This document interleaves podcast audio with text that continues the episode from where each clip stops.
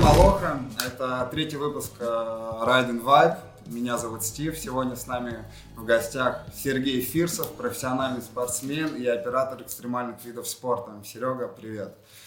Как твои дела? Всем привет, привет.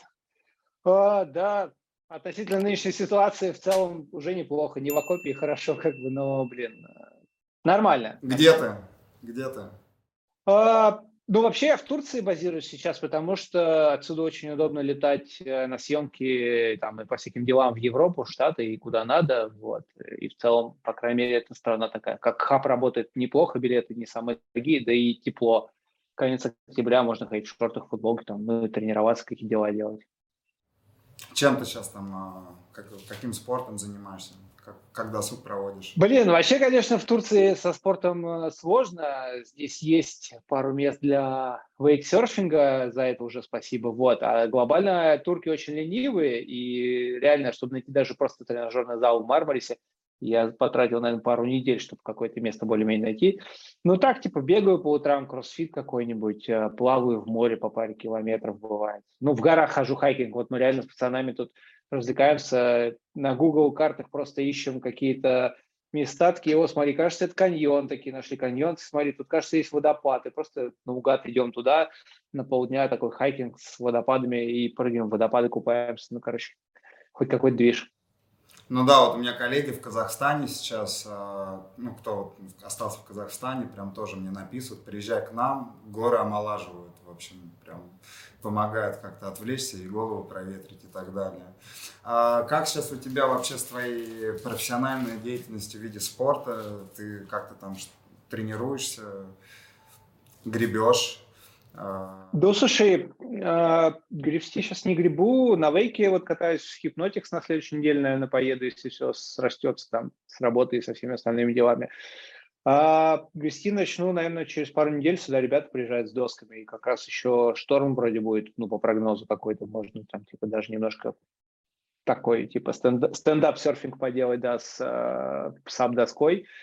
Вот, э, да непонятно, просто куча же соревнований отменилась, где-то нас допускают, где-то не допускают, и тут вообще, но, хотя есть, уже есть положительный пример, например, типа в кроссфит истории, в этом году были в Штатах э, самые крупные соревнования CrossFit Games, куда допустили русского атлета, и более того, он попал в призы. И когда под он попал флагом, в призы, извини, там, что перебиваю. Он ну, он, он просто сам не хотел с флагом, то есть он решил, окей, я без флага, типа, чуваки, лишь бы допустили, это мечта жизни. Но это как Олимпиада, только среди там кроссфитеров по уровню. Вот, и он попал в призы, и когда на первое место вышел чел, который там пятикратный чемпион мира, э, и взял микрофон, все испугались, что он там сейчас скажет что-нибудь про политику и тому подобное, а он наоборот сказал, что типа, кто мы все такие, чтобы судить э, спортсмена за цвет его паспорта, и типа давайте давать людям выступать нормально и показывать то, что они могут. И вот реально весь стадион стал это, хлопать. Это, очень, бы... это очень круто, да. Да, Уважаем. ну и как показатель, конечно, им там прилетело много комментов негативных потом и от ботов, и не от ботов, но сейчас будет типа второй этап э, других соревнований, и его допустили снова, как бы все окей. Ну, то есть это показатель, что в целом это работает. Ну и вот там сейчас пару дней назад была история с ММА спортсменами, там Гавиловский атлет тоже выступил, и как бы его допустили и тоже там, победил в бое, в бое, поэтому в целом есть какие-то надежды, но понятно, что там я просто общаюсь с олимпийскими спортсменами, и вот у них, конечно, сильные переживания насчет Парижа там и все остального, да. Ну и со спонсорами очень много проблем. Так, давай чуть. Э, в общем, ребят, э, Серега является профессиональным роуп-джампером. Э, ну, насколько я это знаю, прыгает он издавна уже как я смог отследить по твоей хронологии Инстаграма и чуть-чуть информации в ну, интернете. Считается, что увлекся... мы одни из первых в России, наверное, да. Да, я как понял, что ты начал увлекаться в этом порядке в районе 2008 года, правильно, где-то плюс-минус? Uh, да, даже нет, просто в 2008 мы начали более-менее что-то снимать, а прыгать я начал году в 2004-2005. Реально там никто даже не знал, как это происходит.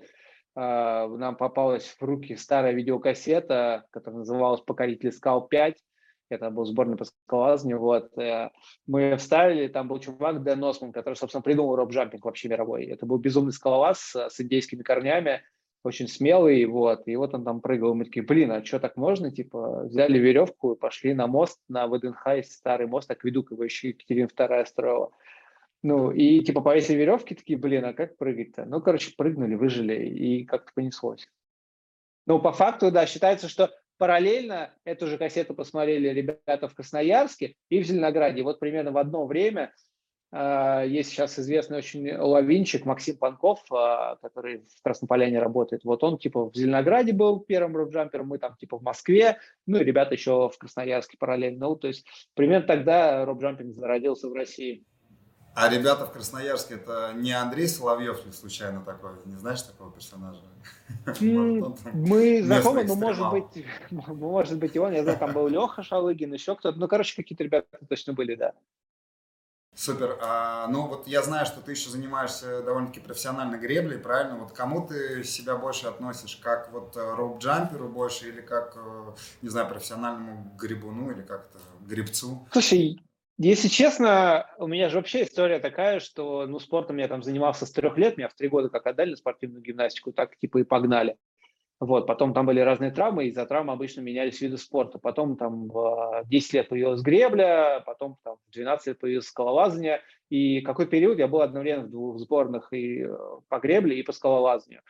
Вот, то есть у меня совмещались там, скажем так, спокойные традиционные виды спорта с э, экстремальными видами спорта. Вот потом там парашютный спорт появился, роуп-джампинг.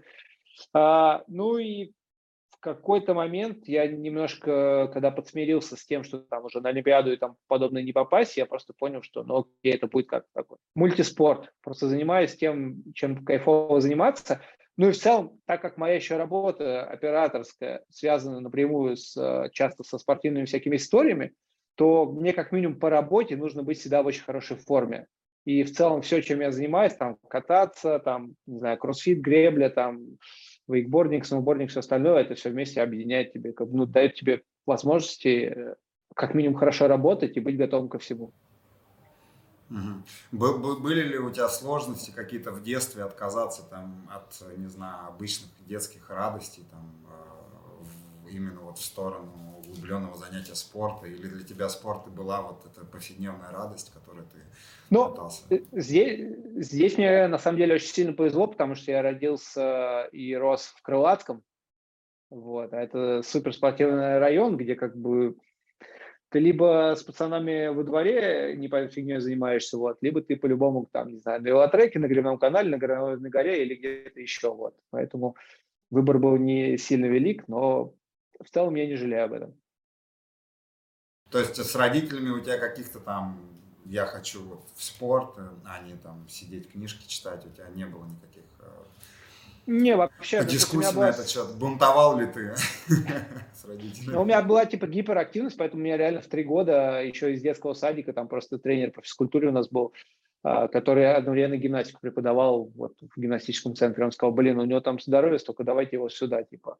Меня дали в гимнастику, понимаю, что либо я всех дома достану своей энергией, либо надо как бы, меня ушатывать на тренировках. Ну вот, ну и понеслось. Ну, дальше, я не знаю, в гребле, когда сборной был, у нас было 16 тренировок в неделю, типа три в понедельник, три во вторник, две в среду, четверг, пятницу по три, в субботу две и воскресенье выходной.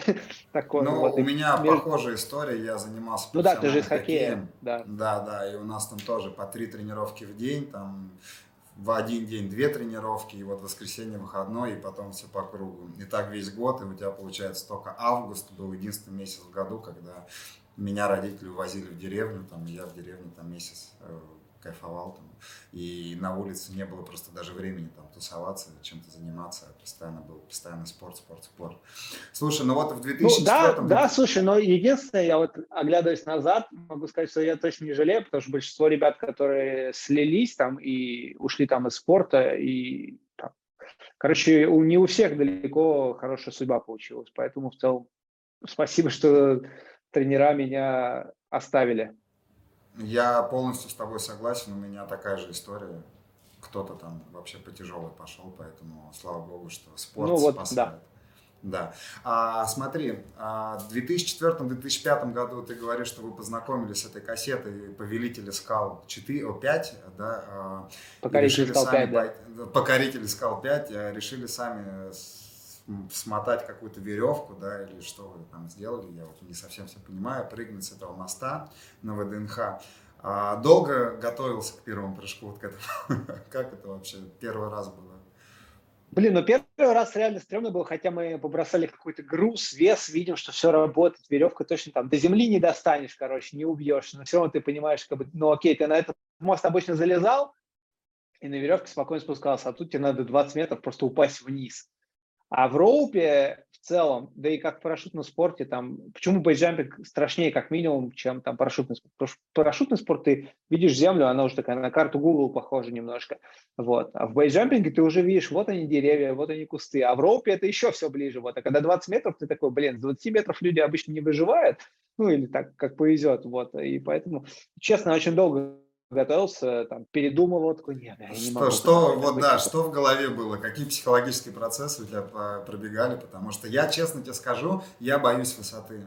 А, вот меня откуда-то столкнуть с высокого там с, из самолета, когда вот парашютный спорт либо с моста на роуп-джампинге, нет, это не мое, я вот лучше там, не знаю, на сноуборде попрыгаю, там в снегу поваляюсь, на воде что-нибудь там замоюсь и так далее, но вот не с высоты. Вот, как это ну, было? высоты боятся, конечно, в принципе, нормальная инстинктивная история. Все должны бояться высоты, а то бы мы все бы умерли.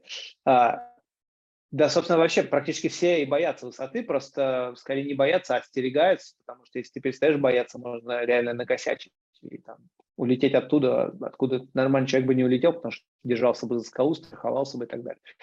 А, но в тот момент я реально просто пытался в голове смодулировать, что со мной будет происходить. И вот реально там вот эти полчаса, пока я собирался с этим с мыслями перед прыжком, я пытался понять, что со мной будет, что со мной будет, как я полечу, что я буду чувствовать. Короче, в, в один момент я реально почувствовал, ну и типа пацаны посчитали там 5-4 ready, set, go, и на go я такой, ладно, пофиг, полетели. Ну а дальше это как у нас на аэродроме. Дальше случилось то, что у нас на аэродроме висел раньше билборд большой, э, типа, не прыгай, понравится. Ну вот и случилось. Тебя, тебя, тебя затянуло, да? Ты вот упомянул 5-4 ready, set, go. Это какой-то, я не знаю, ваш э, традиция какая-то, вот, потому что на всех э, твоих видео, которые я отсматривал, я немножко готовился к нашему интервью, и я всегда слышал, что стоит парень рядом, и он говорит именно вот одно и то же каждый раз. 5-4, ready, set, go. Мне даже в моменте показалось, что это один и тот же человек говорит на самом деле. А, не, люди разные, но, наверное, это все пошло, ну, как бы, бейсджампинг появился раньше, вот, и в бейсджампинге ребята постоянно во всем мире есть международный ready, set, go. Вот. Э, на сложных прыжках люди используют 5-4, ready, set, go, типа 5-4, ready, set, go.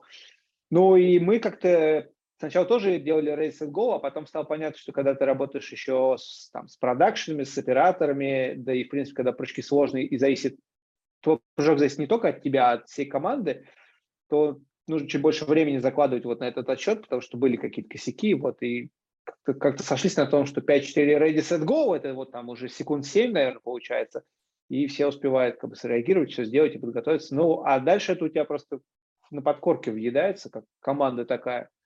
Потому что мы реально вот сейчас ходили с водопадов, прыгать было довольно-таки высоко, и мне было прям ну, некомфортно что-то первому прыгать. И я друганул как раз из роуп-тусовки, говорю, слушай, посчитай. Он мне посчитал, я прям сходу улетел туда. То есть это такое же подсознательная команда, все, все хорошо. Расскажи, вы сначала вот э, прыгали в городе, то есть был урбан в основном, правильно я понимаю, и были городские локации – какие локации вот были в почете среди вот рок-тусовки, вот я вот там, мужики, я вот прыгнул там с моста или я там с крана прыгнул, а, какие были самые экстремальные, я как понимаю, первый город это была Москва, где вы начали, да, все это дело делать, ну, как бы практиковать, и дальше вы ездили там по России наверняка изначально. Какие были вот самые первые такие мощные прыжки именно в городе Москва? А, ну, в Москве, получается, вот это было место Акведук. Акведук просто хорош и легендарен тем, то, что в те времена он был заброшенный, э, хотя это памятник архитектуры, и скалолазы самодельно переделали его под большой скалодром, дикий такой, там, переделали зацепки всякие, проушины, чтобы туда веревки стегивать и карабины. И, короче, народ там лазил, то есть это было легендарное место. И, в принципе, там тусоваться, ну, там реально тусовалась вся скалолазная тусовка а, летом. Вот. А потом, собственно, когда акведука стало мало, мы начали искать там места повыше, нашли в где-то, короче, в Подмосковье, как выяснилось, на территории заброшенной военной части стоял брошенный а, башенный кран, и мы, короче, вот попрыгали с этого крана. Потом через пару недель а, нас поймала охрана, вот, и сказала, что это вообще там очень большие проблемы, но от охраны мы откупились бутылкой водки, которую купили тут же в соседнем сельпо. Ну вот, а дальше нашли подмосковный мост, с которого, не знаю, если ты говоришь про соло робджампинг в Москве, с него, если кто-то прыгал, скорее всего, прыгали с этого моста в Манихино.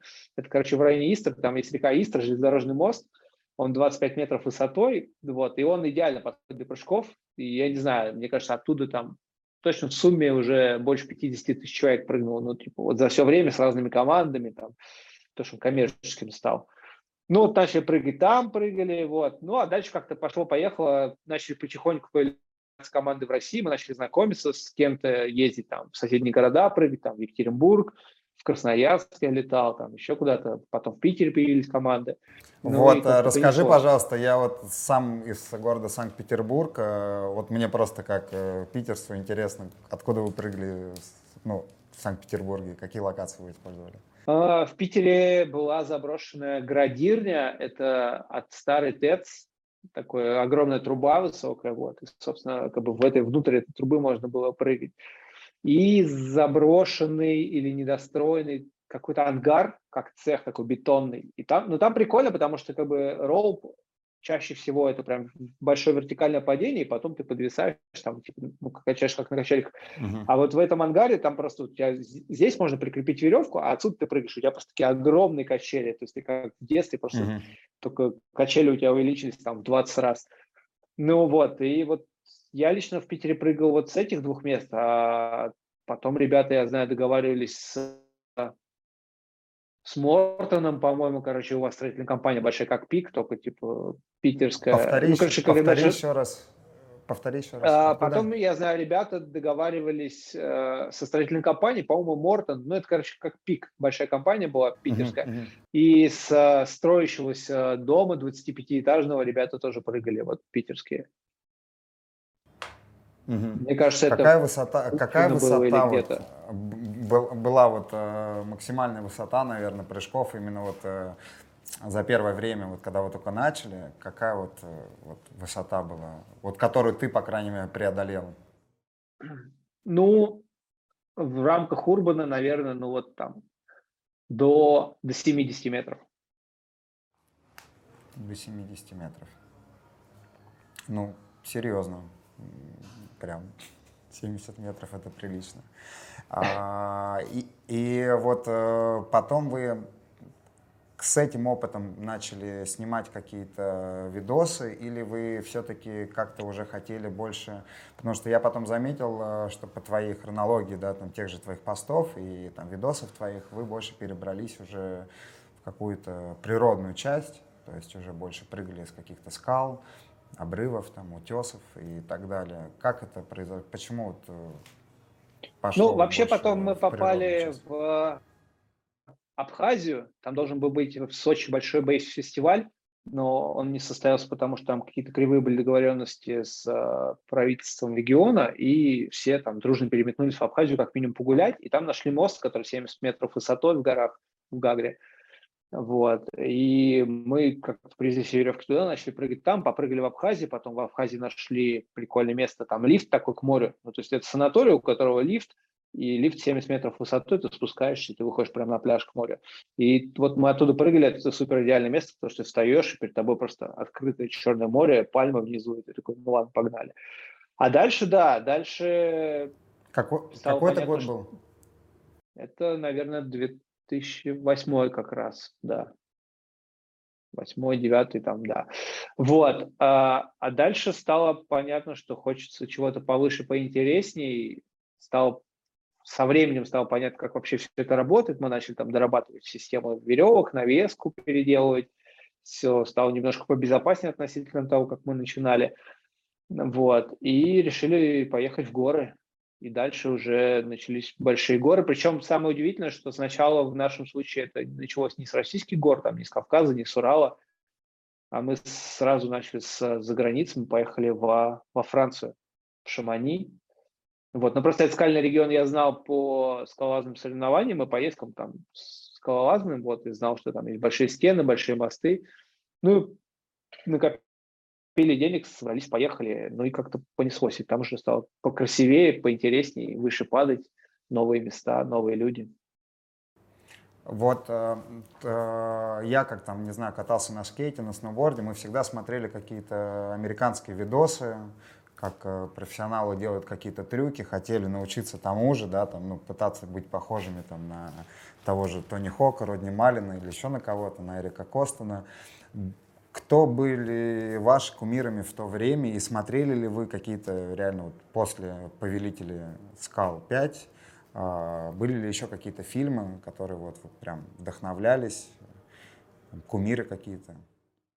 А здесь произошла довольно-таки смешная история, потому что вот как Дэн Осман все это придумал и потом, к сожалению, разбился, в Америке это все резко застопилось. Ну, то есть как-то люди там немножко на паузу поставили лет на 10 всю движуху.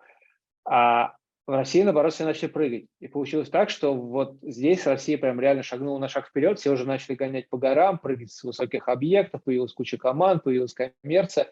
И только потом, потом американцы и европейцы такие, о, нифига себе, типа, э, начали там типа вспоминать, что было Деносман, начали пытаться повторять, а потом они реально нам писали, типа, привет, пацаны, расскажите, как вот вы это вешаете, как вы это делаете.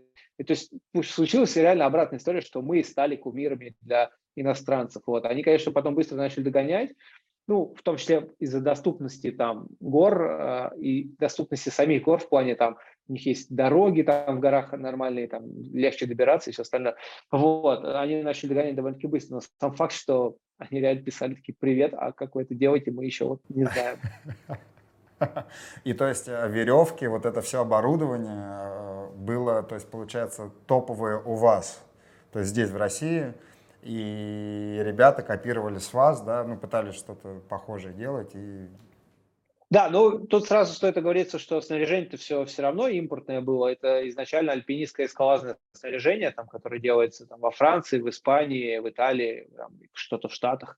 Вот. А, ну, просто тогда не было никаких санкционных проблем, все это привозилось, да, покупалось. Супер.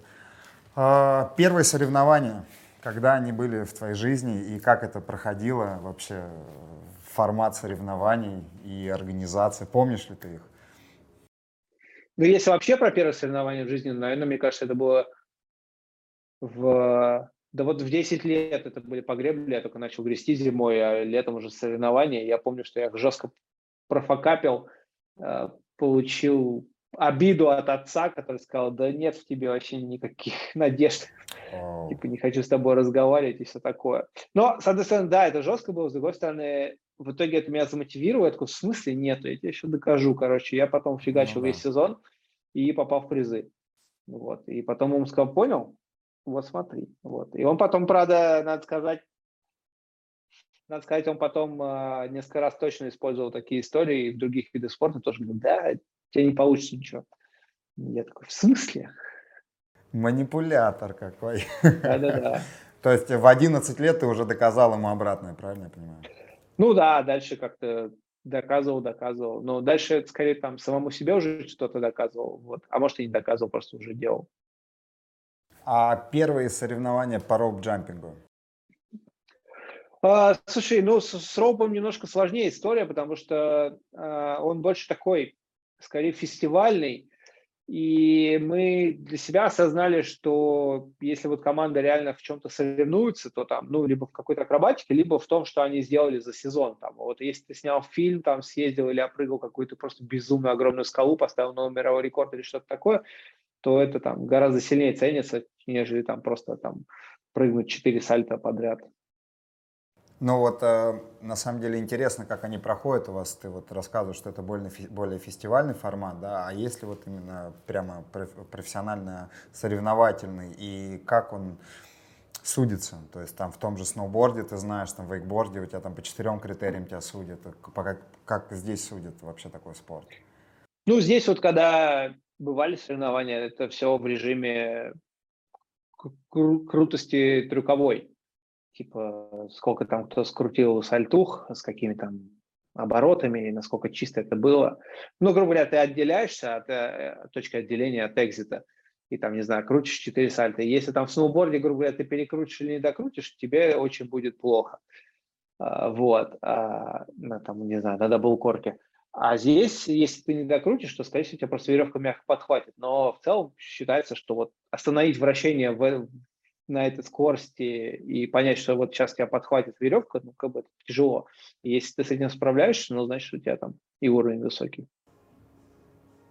То есть частота исполнения приветствуется, правильно? Ну, да, и да, частота исполнения, да, и осознание, что ты делаешь. Супер. Как э, награждались э, твои первые награды, наверное, лучше так спросить, э, первые победы вот именно в рок-джампинге, и как это происходило, что это были за фестивали, соревнования, не знаю, я теперь затрудняюсь вообще. Слушай, ну вот в рок-джампинге тогда, когда мы какие-то соревнования были, там реально, ну, простые кубки, не знаю, там призовые их не было, были какие-то веревки там, еще снаряжение дарили, вот. Ну, это такая стандартная история. Я помню, в какой-то момент э, в скалолазании нам постоянно дарили на соревнованиях на всех там либо карабины, либо скальные туфли, еще что-то. Мы потом просто выходили с соревнований и тут же перепродавали дальше. Как бы. За счет этого у нас получались призовые деньги. Вот. А, ну, народ этим пользовался.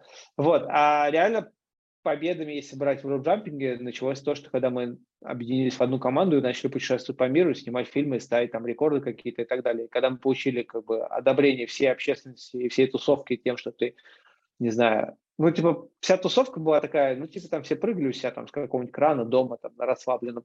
А тут ты просто взял, нашел денег, объездил полмира, снял фильм э, фактически за свои бабки и сделал это все премьерным туром в кинотеатрах, а потом это начало выигрывать кинофестивали, и все таки нифига себе. И вот когда ты вот этот респект получаешь, это скорее гораздо большая победа.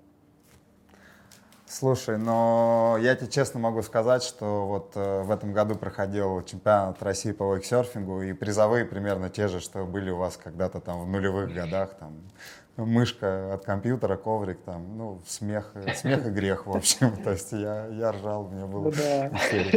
а, Слушай, да, я смотрел, а, ваша первая, насколько я понимаю, премьера фильма, и фильм, он назывался «Роуп», правильно?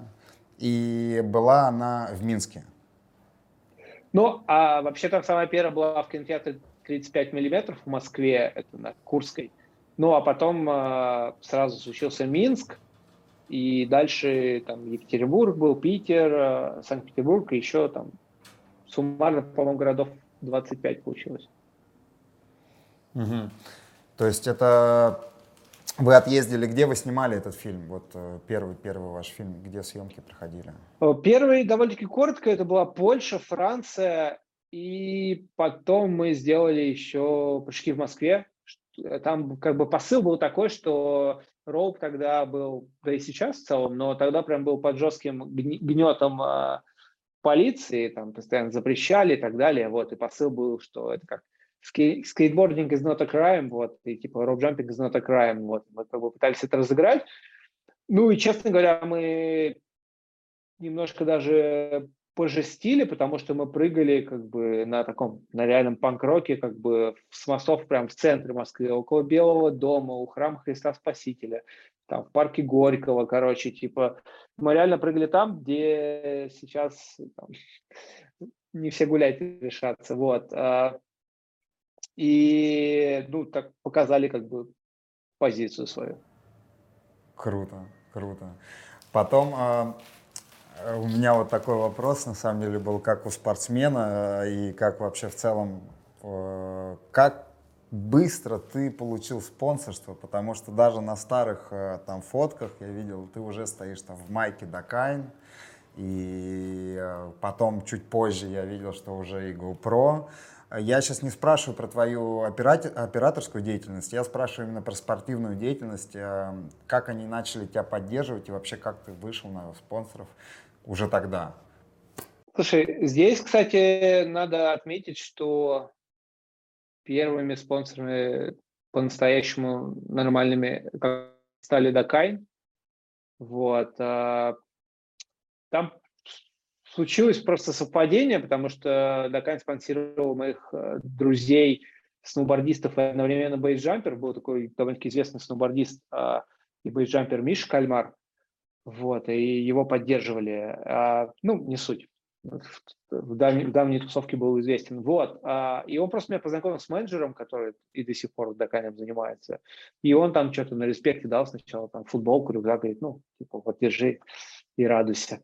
Вот. А потом а, я попал в несколько статей в журналах «Вертикальный мир», по-моему, еще какие-то риск журналы, еще какие-то, вот, а потом дали интервью какие-то на телеке, и везде был брендинг, вот, и он такой, респектнул, сказал, ну давайте пообсуждать дальше, вот, и как-то понеслось. А когда появилась съемочная деятельность, э, стало просто чуть проще все это продвигать, я понял, как можно работать со спонсорами, как их находить, как им предлагать. А когда мы начали, собственно, снимать фильмы, здесь уже, ну, все понятно, потому что если ты в фильмах э, делаешь брендинг, то обычно все это хорошо финансируется и продвигается. Ну да, это логично уже становится. Какие вот у тебя, наверное, были проблемы со здоровьем, может, какие-то травмы э, после прыжков именно в роуп-джампинге? Потому что мне всегда был страшен тот момент, когда вот веревка доходит до конца и тебя может растянуть.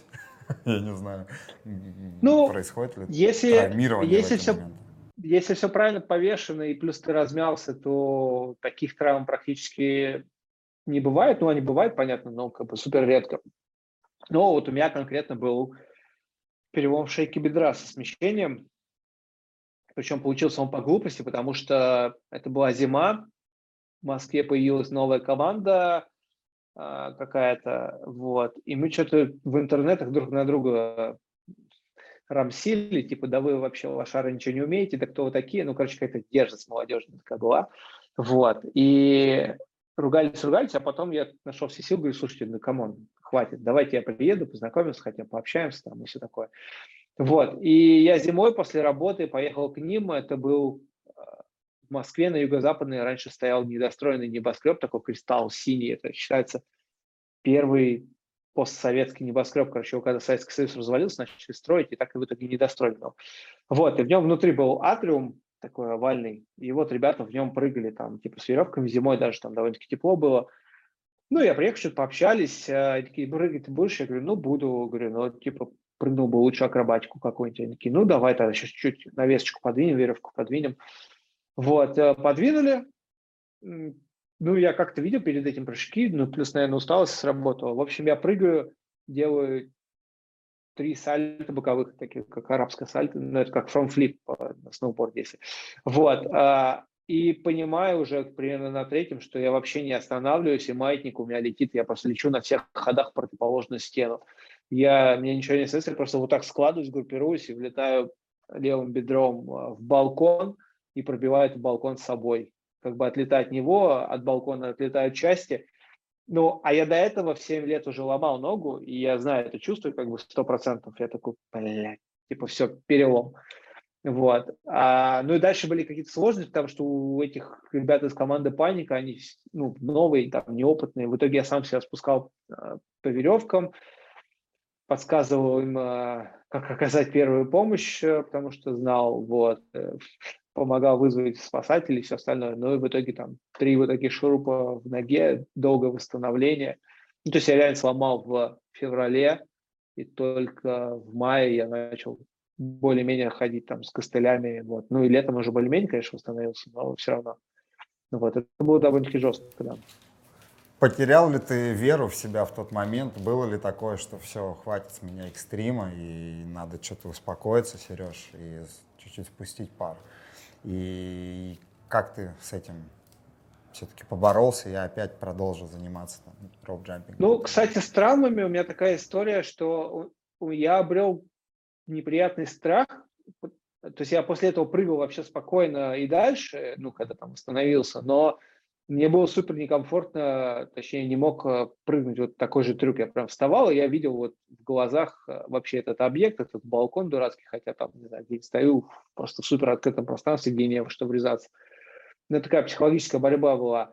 Вот, а какую-то уверенность в себе, не знаю, там, разочарование и мысли о том, что надо заняться чем-то серьезнее, нет, не возникало. Я, наоборот, такой, надо, типа, работать над собой и делать так, чтобы травма не появлялась. И, типа, травма это... Если ты после нее смог встать, пойти дальше, ну, это окей, это была проверка. Если ты как бы не прошел, то ты, скорее всего, скажешь, ну, сорян, я ухожу. Вот. Ну, это как с проигрышем на соревнованиях, я не знаю, ты там в хоккее, когда вы матчи проигрывали, ты того говорил, я ухожу? Ну, нет. Как бы вставал, шел еще раз. У тебя болят мышцы, там, не знаю, все болит, как бы там. Ну, ты берешь и делаешь. Слушай, ты вот, я помню, в Инстаграме ты указал итоги 2012 года, что ты э, за год совершил более 26 перелетов, посетил 10 стран, 34 города и в общей сложности преодолел 125 тысяч километров.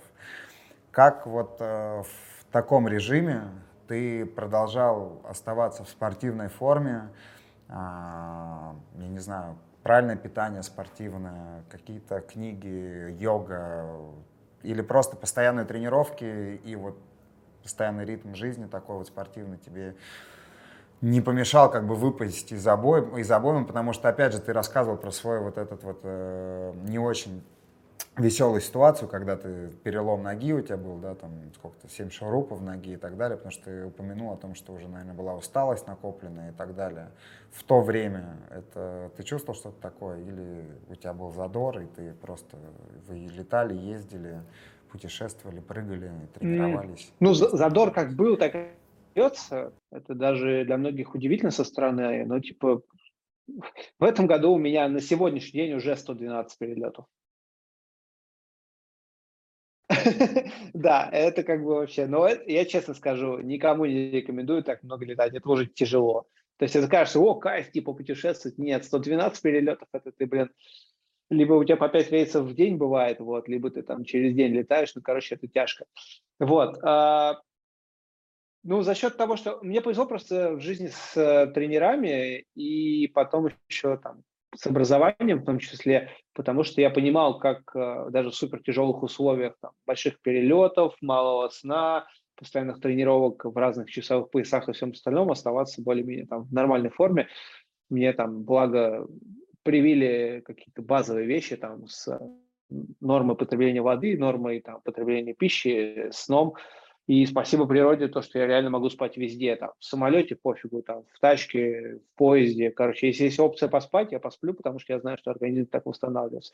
Я знаю просто, у людей была с этим проблема, и это, конечно, я им не завидую. Ну вот, да, то есть, не знаю, мы недавно летали в Штаты, и там я 10 часов там все спал, ну не 10, там 8, вот, а у меня другой спал, и потом ходил полумертвый, просто ждал, пока там наступит вечер, а потом у него джетлаг, вот, а у меня за счет этого как раз не было джетлага. Вот. Но, ну и плюс а, я в 2000, получается, в 2000 году ушел из школы и поступил в спортивный колледж в училище Олимпийского резерва.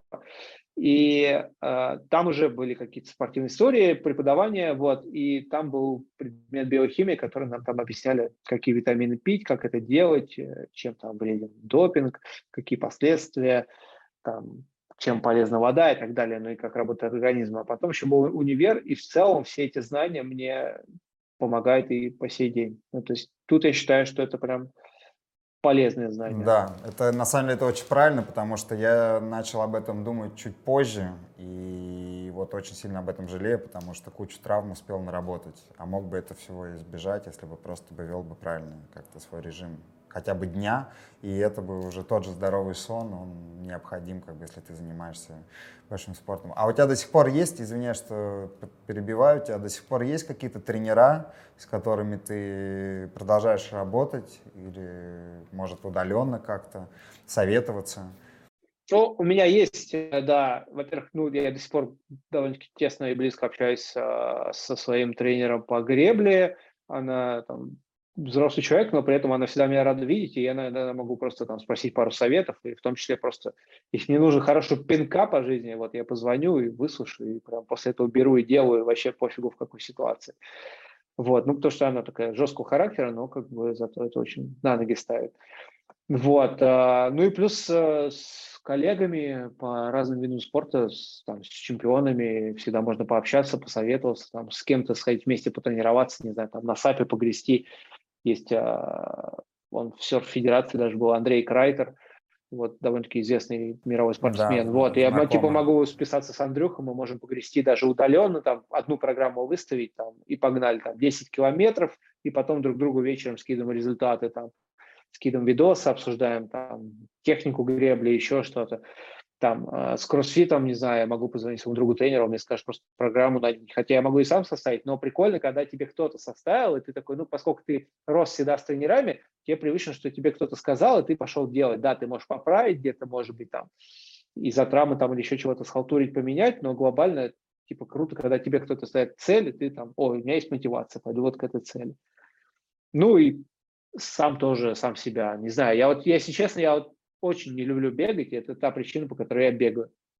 Вот я прям реально стою с утра такой, блин, не хочу. Так, ладно, все, не хочешь, значит, побежали. Надо себя преодолевать. Но а то потом, когда в какой-то ситуации ты понимаешь, что это там база, которая там была тебе дана, в том числе вот этими тренировками через «не хочу», ты такой, ну, все это было не зря. Ну, просто Iron Man. А ты когда-нибудь нарушаешь вообще спортивный режим? Ну, раз в год, раз в год э, у близких друзей есть истории э, про то, что на своем день рождения я могу слишком жестко угореть, ну, потому что оно летом, и это там, не знаю, либо на каком-нибудь вейк, вейк-споте в Крылатском, там, либо на озере, короче, там, не знаю, собирается человек от 70 до 100, и там какие-то просто лютые тусовки, да, и я там могу отжечь. Вот. А, ну и бывает иногда, конечно, там после больших перелетов, там, движи, там, не знаю, вина можем попить там с ребятами, еще что-то. Но, опять-таки, у меня такая тема, то есть я могу съесть реально, блин, пачку чипсов, как бы, хотя ограничиваю себя в этом, но все равно, но просто я в голове это уже откладываю, такой, если ты сожрал пачку чипсов, тебе ее потом придется как бы сжигать. И это будет нелегко. Сожрать и наесть гораздо легче, чем потом это как бы убрать. Вот. Э, но если я это съедаю, то я в голове как бы такой, окей, я буду потом пахать как не в себя. Но ну и, честно говоря, не, не отказываю себе в сладком, хотя, наверное, стоило бы, но вот тут я прям реально понимаю, что просто объемом жизненных каких-то активностей это пока там прощается, и поэтому как девочки друг друга ведьмами называют, но тут привет так же. Слушай, ну да, по поводу чипсов я поддержу тебя. Иногда хочется немножко съесть и потом сжечь эту всю историю. Слушай, у вас а, в тринадцатом году вы прыгали с моста под названием Аухуе или Аухе, это город Юта, правильно? Не, Аухе это Аухе это Китай. Это Китай. Да, это 12 Китай, году, Китай, да. Китай, да, да, да. В двенадцатом году. А, это была вот первая поездка ваша в Китай, насколько я понимаю. Да, правильно? первая и последняя, и, честно, больше не хочется. Там просто как-то все настолько тяжело нам давалось, а, включая там языковой барьер, а, плюс нам очень не повезло с а, гидами, которые нам помогали. Возможно, они реально хотели помочь, но из-за счет абсолютных разных ментальностей и все остального была супер тяжелая поездка в стиле там каждый день острая еда. В Китае мы осознали, что э, есть поговорка про хороший перец работает дважды на входе и на выходе. Вот. когда ты типа пытаешься э, объяснить им, чуваки, нам надо нормально есть хотя бы, потому что мы потом не можем на горе работать, как бы они такие, да, да, да, с кайфом, потом тебе просто вот так вот туда перса, там всего остального, еще пацанам каким-то там еще и водки доливают в это все, ты просто смотришь, думаешь, блин, мы же все умрем здесь. Вот, ну и там какие-то странные истории были в стиле, мы такие, вот мы едем на этот мост, давайте договоримся с правительством, что мы там прыгаем. Они такие, да-да, мы договорились, все, кайф. Ты приезжаешь, а туда приезжает полиция. Мы такие, вот the fuck. Они такие, типа, о, ну, мы, типа, сообщили полиции, полиция решила приехать, и вот если вы сейчас прыгнете, вас арестуют и депортируют. А ты как бы этим чувакам деньги заплатил, как минимум, за то, чтобы они помогали тебе договариваться, пока, показывали эти места как гиды, и вот это все. Там просто еще супер сложность в том, что в Китае нельзя водить тачку, если у тебя нет китайских прав, поэтому еще и их водители, то есть мы прям были привязаны к ним. Ну, такая, скорее даже не только физически, но еще и морально тяжелая поездка была для всех. Какие, какая у тебя в голове? У тебя их было наверняка там тысяча этих поездок, если ты только за сегодняшний год э, налетал 116 перелетов. Э, самая Пока 112, 100, не суть, да. 112, да. Какая самая яркая вот была именно спортивная твоя? Именно спортивная поездка, я не говорю про съемочную еще историю, мы ее не задеваем, я сейчас попозже к этому перейду. Именно вот по прыжкам. Да мне кажется, вот практически все поездки с командой, они крутые, потому что ты год пашешь так или иначе, готовишь экспедицию, потом как бы всей командой ты от трех до четырех недель уезжаешь. То есть ты просто на месяц с друзьями едешь на другой конец света и как бы открываешь новые места. Это прям... Это, знаешь, тот момент, когда ты через призму спорта, которым ты занимаешься, ты познаешь мир. И делаешь это еще и с близкими друзьями, и вам реально кайфово. То есть ты едешь в Штаты, попадаешь там первый раз в штат Юта, в Калифорнию, еще куда-то, и ты, ты просто смотришь на это безумными глазами, и ты не просто как турист, а у тебя еще есть, у всех, у вас есть одна единая цель, и как бы, которая вас мотивирует, и вы двигаетесь с этой целью. Параллельно еще как бы развлекаясь, смотрите. Конечно, чуть меньше времени, чем у туристов, но в любом случае это как бы круто. Это как такое, как, как в кино, ты засыпаешь, просыпаешься, у тебя другая декорация, другая декорация, другая декорация. Но в моем случае, конечно, еще осложнялось, но и одновременно это и радует, и осложняется тем, что я руководил всем этим процессом, и тут как бы на тебе еще просто ответственность за всех, ответственность за договоренности с этими гидами, отелями, билетами, спонсорами, и ты понимаешь, что если мы сейчас этого не сделаем, потом надо объясняться перед спонсорами уже, почему мы этого не сделали, что пошло не так, ну, короче, там, с операторами, ну, такая. Но с другой стороны, если у тебя все получилось, ты потом такой, да, кайф. Какие самые такие тяжелые последствия после того, как какие-то органы власти, то есть полиция приезжала на ваши споты, на локации, были у, вас, у тебя в истории, в жизни вашей команды? Попадал ли ты в тюрьму за роуп-джампинг? А, за роуп-джампинг э, нет. Ну, пару раз что-то в отдел полиции ездил на три часа, но это такое как бы по фану. А, была история с бейс-джампингом. Есть а, очень известный серфер и бейсджампер по-прежнему Андрей Кар. А, он катается Big Wave Surf. Угу, вот. Да, знаменитый человек. Но мы с ним когда-то давно познакомились еще в детстве, когда он прыгал с парашютом, потом бейсджампинг, и как очень много угорали, жестили. Сегодня просто его увидел как раз, тоже здесь где-то путешествует. Вот. А, и мы поехали с ним и еще с одной девочкой. Кар хотел прыгнуть с дома на Новом Арбате. Это дом, книжка, как книжки стоят. В общем, мы, это зима, мы залезли наверх, э, посмотрели, типа, направление ветра, побросали снежки вниз, такие, все, кайф. Девочка говорит, я сейчас отойду, там, типа, переодену кофту, еще что-то. Мы такие, да, да давай. И с Каром такие смотрим, друг на другу, слушай, ну что, красивый вид, типа, надо по-маленькому сходить с высоты, как бы. Стоим мы с этим прекрасным видом, любуясь на всю Москву, ну, отливаем. И в этот момент, прям вот в самый как бы процесс э, врывается голос «молодые люди». Oh. Ну и мы как бы не отрываясь от процесса, оба разворачиваемся ровно 180 градусов и продолжая как бы процесс, э, встречаемся с сотрудниками ФСБ. Вау. Wow. Вот, да, и такие типа, ну давайте заканчивайте ваши дела и погнали, пообщаемся. В общем, мы спускаемся на этаж ниже, оказывается, что у них там какая-то там штаб-квартира, не знаю, что у них там было, но, в общем, они там оказались. А то вдруг какая секретная информация сейчас. Вот. А, и они такие, типа, где ваши плакаты, где ваши требования? Мы такие, в смысле, какие плакаты? Мы прыгнуть хотели. Чего хотели? Прыгнуть. Да в смысле, зачем прыгать? Где плакаты? Короче, начинают перерывать вещи, реально видят парашюты, камеры. Такие, что, серьезно хотели прыгнуть? Мы такие, ну да. В общем, они не понимают, что с нами делать, вызывают э, полицейских, приезжает УВД Арбат, нас отвозят туда, и те тоже такие, так, и что вы делали, буянили? Мы такие, нет. Замки ломали? Нет. Такие, а что сюда привезли? Мы такие, ну мы не знаем. Короче, не знают, что с нами сделать, но сверху явно был указ нас как бы мурыжить прям по полной. В общем, мы сидели там часов 8, они нас отпустили, сказали, завтра утром в 9 утра быть здесь, едете в суд, мы вам даем сотрудника, типа едете в суд. В общем, на следующее утро мы, короче, поехали куда-то тусить, перетусили, проспали все, приезжаем к 11 в это отделение, э, нас уже там просто супер злой сотрудник ждет, вот. А Карл, он такой детский, и его все это бесило жестко. И он прям перед отделением приезжает, и в тачке у нас стоял диск System of Down, он просто как бы выкручивает громкость на максимум, выдергивает э, вот эту штуку громкости и вставляет ту зубочистку, чтобы она просто не регулировалась. И типа садится вот этот полицейский, с нами мы едем в, а, типа в суд, а он просто адский орет System of Down, он говорит, сделайте потише. А мы такие, ну мы не можем, сделай сам, чувак, типа, хочешь почини, но не делается, все, как бы.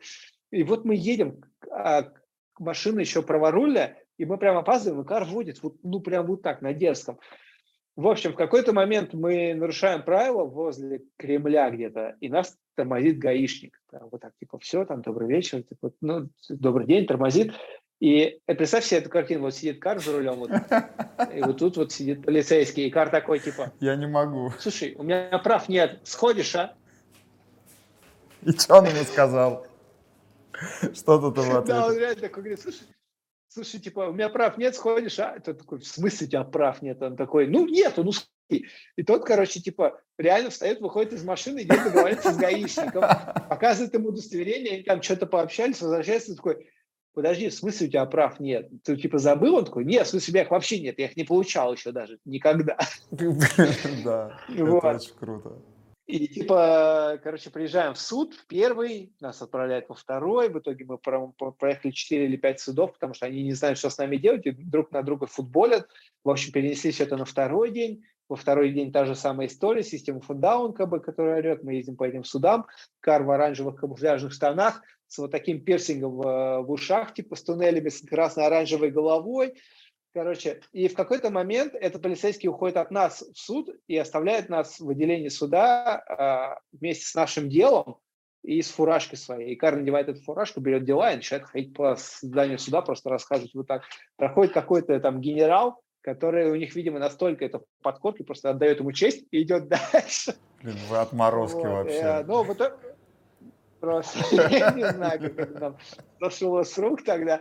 Вот. В итоге в итоге нас опустили, потому что так и не нашли, за что нас судить. Но два дня нас мурыжили по судам, как бы мы просидели в отделении 8 часов э, до этого еще, то есть три дня в сумме. Нам даже немножко было морально потом, может быть, стыдно перед этим полицейским, но мы вот из как бы сказали. Мы, а мы еще такие в конце говорим, ну что, тебя довести до такой, не-не-не, пацаны, я на метро, спасибо, типа, я с вами на Уже весь альбом послушал, уже хватит как бы. Да-да-да, весь альбом уже Два послушал, раза. выучил, а еще вы без прав ездите, и вообще непонятно, как вы живы до сих пор. Слушай, ну круто, круто. А, Серег, расскажи, пожалуйста, а, какие проблемы ты видишь сейчас э, в развитии экстремального вида спорта в нашей родной стране, как Российской Федерации? Ну, сейчас, мне кажется, этих проблем стало или станет больше, с одной стороны. С другой стороны, для того же скейтбординга, там, не знаю, может быть, роллерблейник вернется, еще что-то, возможностей чуть больше, потому что ну и появились отечественные бренды, которые делают там деки и все остальное, да и вейки появились, вот. И, возможно, ребята просто начнут в своей тусовке вариться, там, больше кататься, развиваться. Мы же в детстве все тоже катались там, у нас не было возможности гонять за границу, но выросли как бы довольно-таки много известных ребят. Вот. А, но глобально, конечно, базово то, что многие теперь не смогут ездить за границу, выступать где-то, путешествовать. Вот. Э, у кого-то пропадет мотивация, потому что понятно, что далеко не все в скейте в сноуборде там метили там на Олимпиаду, но хотя бы на X Games там кто-то думал, мечтал, а теперь как бы это все под вопросом, и невозможно, непонятно вообще будет ли.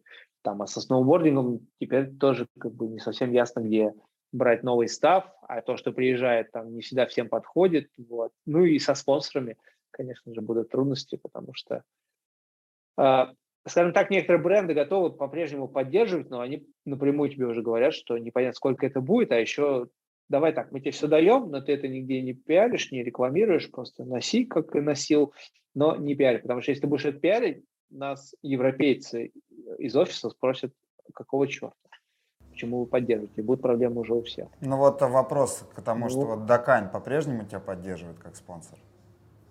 Да, да. Как Dakine Russia э... или как Dakine Europe? Ну вот как Dakine Russia, но базовое знакомство с Dakine Europe, и мы недавно с ними переписывались, они все понимают, единственное, что просят там, типа, не кричать направо и налево, когда я там что-то делаю, что типа я вот э, русский спортсмен, они как бы говорят, просто выступай как атлет под своим именем и делай как бы все свои вещи, там снимай, все делай, но просто под своим именем, там твоими знают тусовки, и типа вот так и делай. Но там флаг на себя не вешай, потому что могут быть проблемы уже у всех. Тот же самый примерно разговор был и с GoPro, вот, э, ну и там еще с некоторыми брендами тоже. Круто, что бренды относятся к этому на самом деле с пониманием. И... Да, но при этом, например, Окли мы только начали подписываться, и все стало хорошо, реально хорошо, там должен был быть хороший контракт, и они, ну, у них просто пока нет понимания будущего, там просто все на паузе. Никто не сказал нет, но никто не может, как бы, разумеется, сказать да, просто пока все на паузе в режиме ожидания. Если удастся договориться с европейцами, как-то перевести контракт, может, на другую страну или еще что-то сделать, то все продолжится. Либо, если они найдут способы работать с Россией напрямую, то тоже продолжится. Если нет, то, видимо, видимо, нет. Ты сказал, что хороший контракт с это коммерческий хороший контракт, я имею в виду в денежном эквиваленте или просто в виде продукции и поддержки, там, не знаю, в путешествии? Или они конкретно готовы доплатить тебе денег э, за, ну, в месяц как зарплату? Сначала, сначала началась с продукции, с простой, потом как бы пошел разговор уже о нормальном объеме продукции, то есть там это и оптика, и одежда, у них там большая коллекция как раз выходит и все остальное, и плюс деньги на проект. То есть я предлагаю проект, если мы его подтверждаем, то как бы они выделяют на это бюджет. Я это делаю, всем нравится, и как бы продолжаем дальше. Вот. Ну и еще параллельно несколько там, по съемочным делам проектов, то есть там подснять, доснять, сделать какие-то рекламные истории, за которые просто будет платиться бюджет. Ну, давай мы вот сейчас вот плавно переходим от темы спорта, ну, хотя тут сложно разделять, к тему твоей как бы работы, да, операторской деятельности, вот. Э, когда ты взял вообще в руки камеру и начал снимать, я не знаю, что это было, прыжок э, с парашюта, прыжок со скалы, с моста, что это было первое? Первые твои снятые кадры. Ну, с камерой, на самом деле, пример, получилось смешно, потому что мне досталась в руки пленочная маленькая мини-DV камера. А, я тут со, со, со сквазами снимал их, а потом я познакомился как раз с Каром и начал тусить с бейджамперами. Вот. И э, у него была там подруга Лика Борзова, это одна из первых девочек бейджамперов в России. Вот. И она начала снимать свой проект, который назывался Female Outlook on Base, типа женский взгляд на бейсджампинг, ну такой типа авторский как бы история. Вот. И я постоянно с ними тусил, и такой снимал все прыжки. Вот мы реально, ну мы очень как бы жестили, конечно, мы реально взламывали замки на крышах, там что-то как-то залезали, уезжали там от полицейских погонь, там, короче, от охраны, дрались с охраной в алых парусах, ну, то есть там, короче... Алые паруса издавна, да, ловят, походу, экстремалов на себе. Да, это они прям, да. Вот, и мы, а я все это снимал, снимал, снимал, снимал, снимал, вот, потом Лика вставила эти материалы в свой фильм, а, собрала этот фильм, а, смонтировала, и он попал на MTV в программу «Доступный экстрим». И так, тогда еще э, Юр Пашков ее вел, и кто-то еще из ребят, они спросили, типа, а кто снимал? Ну и Лика, типа, вот он в том числе. Ну и мне сказали, типа, при помощи Лики, как бы, хочешь на MTV работать? Вау. А я такой, MTV. В смысле, конечно, конечно хочу. Хотя, типа, ну, понятно, что у меня планы вообще другие были, как бы я даже не думал об этом. Но мне кажется, в нашем том вот возрасте, скажи кому-нибудь, хочешь работать на MTV, он бы вообще там все забил, погнал бы на MTV. Вот. А, ну и типа, мне такие, ну что, кайф, на следующий день приезжаю, у тебя завтра съемка. Я такой, ну все, кайф, погнали. Приезжаем, мне вот вместо вот такой вот камерки, в которой все понятно, выдают вот такую вот камеру, бетакам наплечный. И я сажусь в такси, еду, я реально 40 минут пытаюсь понять, блин, где ее включать-то, как это вообще работает. Я реально впервые вижу, видел, как когда-то у кого-то там операторов каких В общем, я приехал на съемку, все снял, честно, облажался по полной, снял все в пересвете, с таким балансом белого, еще в перегрузе по звуку. А выяснилось, что это была важная съемка для... Тогда на MTV был Биг Босс такой, Александр Анатольевич, он же был. Вот, и это было прям для него. И на следующий день меня вызвали на ковер вместе как бы с людьми, которые меня позвали на MTV, и Александр Анатольевич такой, да ты кто такой? Ты что вообще типа, все возомнил? Ты что снял-то? Это что вообще такое? В общем, оборал меня, выгнал из кабинета. Я такой думаю, ну все, это полный провал. Они там еще друг на друга ругались какое-то время. Потом они открывают дверь, такие, ну давай, заходи, типа поговорим. Я захожу, думаю, блин, ну все, провал. И он такой, ну так что ты, хочешь оператором-то быть? Я такой, я понимаю, что если я сейчас скажу нет, ну, как бы я как минимум подставлю всех тех, кто меня позвал. Если скажу да, то тоже непонятно. Такой, ну, типа, да. Он говорит, ладно, окей, а, все, дадим тебе шанс, у тебя есть неделя, уходи, не знаю, где ты будешь и как. Учи матчасть, изучай, через неделю приезжаешь, и на тестовую съемку снимаешь, если всех все устраивает, остаешься, если нет, ну, пинком под зад. И я просто там в какую-то библиотеку, там типа инструкции к камерам искать там на Яндексе, который еще еле-еле работал, короче, как-то в интернетах там вот это все нашел инструкции, прочитал, что такое баланс белого, что такое там экспозиция, композиция, какие-то базовые просто вещи, там по фотографии какую-то книжку нашел. А, через неделю вернулся, снял, сказали, окей, и я попал не в доступный стрим, я попал в программу Newsblog, это новости MTV, и на самом деле это круто, потому что в итоге у меня было по 7 съемок в день. Я просто как, это, как сумасшедший носился из такси в такси, там на съемку туда-сюда. Но опыт как бы начал вот так вот расти, расти, расти, расти, расти. А потом э, MTV хорошо себя чувствовал, но были вопросы, что в будущем может подсдуться, и появился первый альтернативный музыкальный телеканал A1 вот, э, на котором э, появилась программа, э, тогда называлась Физра еще, потом она называлась Фанбокс, который вел Глеб, Глеб Болелов. И меня, собственно, позвали к Глебу работать. Я пришел, познакомился с Глебаном, пожали друг другу руки и погнали. Вот я на A1 считаю практически с самого основания до того момента, пока он не стал хип-хоп- channel ом, и пока он, короче, в TNT Music не превратился, я вот отработал на A1 как оператор, снимая с Глебом все выпуски сначала физры, потом фанбокса. Вот. Ну и параллельно рос в съемочном плане, знакомился там со сноуборд-тусовкой, начинал снимать какие-то проекты, э, там, начал работать там с Андреем Перумовым и еще с разными ребятами. Вот. А потом познакомился там с олимпийской частью, смог попасть на Олимпиаду, ну как-то вот дальше начало все развиваться, развиваться, развиваться. Очень круто вообще, Серег, прям. Я думаю, что как раз вот News Блок э, тебе и помог, э, потому что ты снимал не только спорт, а снимал в целом там и про клубную жизнь, и просто про жизнь, и про тот же спорт, и там про бизнес, про какой-то, который только тогда как бы в России, да, вот такой шоу-бизнес, он становился как, как вот более как западный, да, и ты очень круто, что попал в ту историю. Ты упомянул про Олимпиаду. Как ты туда попал и как тебе вообще в целом съемочная часть на Олимпиаде? С Олимпиадой было забавно, потому что ну, я снимал спорт и все такое, а потом э, в 2012 году объявили, что вот, да, Олимпиада будет все как бы точно, и начали набирать команду, а я всегда думал, блин, круто бы попасть, конечно, на Олимпиаду поснимать. И сказали, что будет э, частично работать еще российский продакшн. И открылась компания отдельно под это все дело, которая называлась «Спортивное вещание», ну, не, не суть. А, в общем, они начали набирать прям операторов. Но набирали операторов на традиционные виды спорта, там на хоккей, беговые лыжи, биатлон, вот это все. Я пришел, и, ну, они как бы всех расспрашивали про их бэкграунд, вот, я пришел, ну, как бы рассказал про себя, говорю, вот, там, катаюсь с камеры, прыгаю с камеры, там, вот это все.